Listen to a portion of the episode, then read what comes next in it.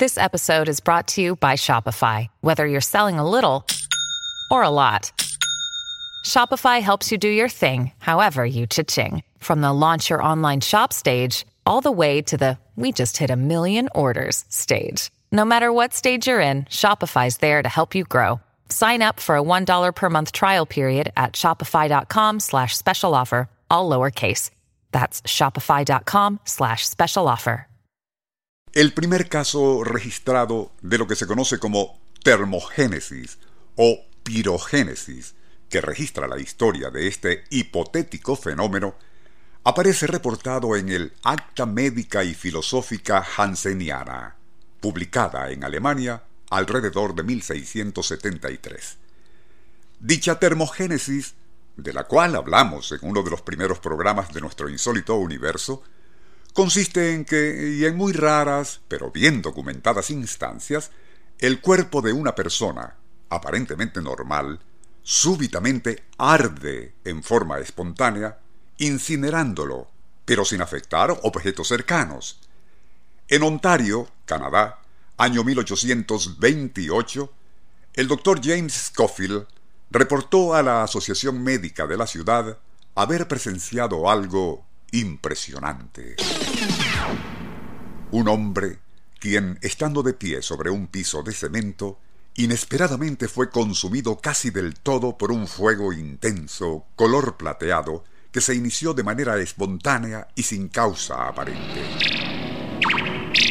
Lo primero que se piensa al escuchar algo semejante es que pudo haber sido alcanzado por un rayo.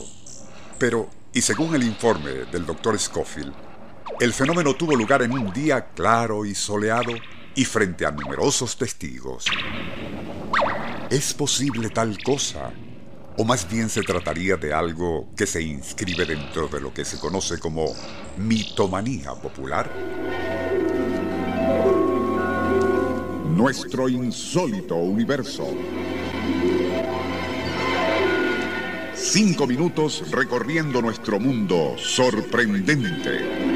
Desde 1673, cuando se mencionó en el acta médica comentada al inicio, generaciones de científicos e investigadores, divididos entre los que no aceptan esa CHE, combustión humana espontánea, y quienes sí la creen posible, han investigado prácticamente todos los casos bien documentados.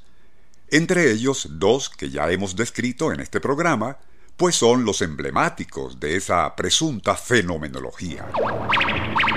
Uno es el del Dr. J. Irving Bentley, residente en Cudesport, Pensilvania, y quien en enero de 1966 fue convertido casi totalmente en cenizas, con la excepción de un pie, por un fuego tan intenso como inexplicable, pues no consumió el sillón en que estaba sentado ni la alfombra a su alrededor. Tampoco la pantufla o la media que cubrían al pie que no fue incinerado. El otro caso muy similar fue el de Mary Reeser en San Petersburgo, Florida. En mayo de 1981, la revista Science Digest dedicó un artículo al análisis de la pirogénesis en seres humanos y en el cual examinaban posibles explicaciones para el supuesto fenómeno. Una de las hipótesis citadas proponía la existencia de una partícula subatómica, a la cual denominaban pirotrón. Esta, al ser activada por distintos factores aleatorios, tendría la capacidad de generar temperaturas tan altas en el cuerpo humano como para vaporizar el tejido orgánico e incluso materia ósea. Otra teoría, no menos especulativa que la anterior, sugería la presencia en el cuerpo humano de algún tipo de fluido eléctrico natural, que si bien parece existir internamente a todo lo largo del organismo, podría ser mucho más intenso en algunas personas.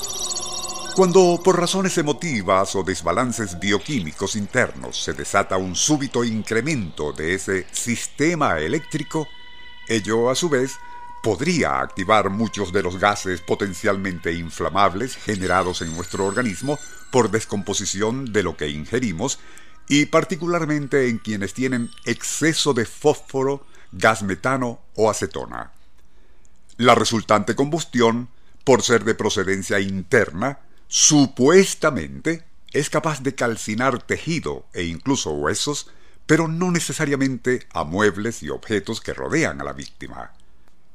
En última instancia, no son más que teorías, y lo cierto es que, y como dijo Charles Ford hace ya casi dos siglos, hasta ahora nadie sabe cómo y por qué ocurre ese ígneo fenómeno que incinera de forma tan cruel a ciertos organismos humanos.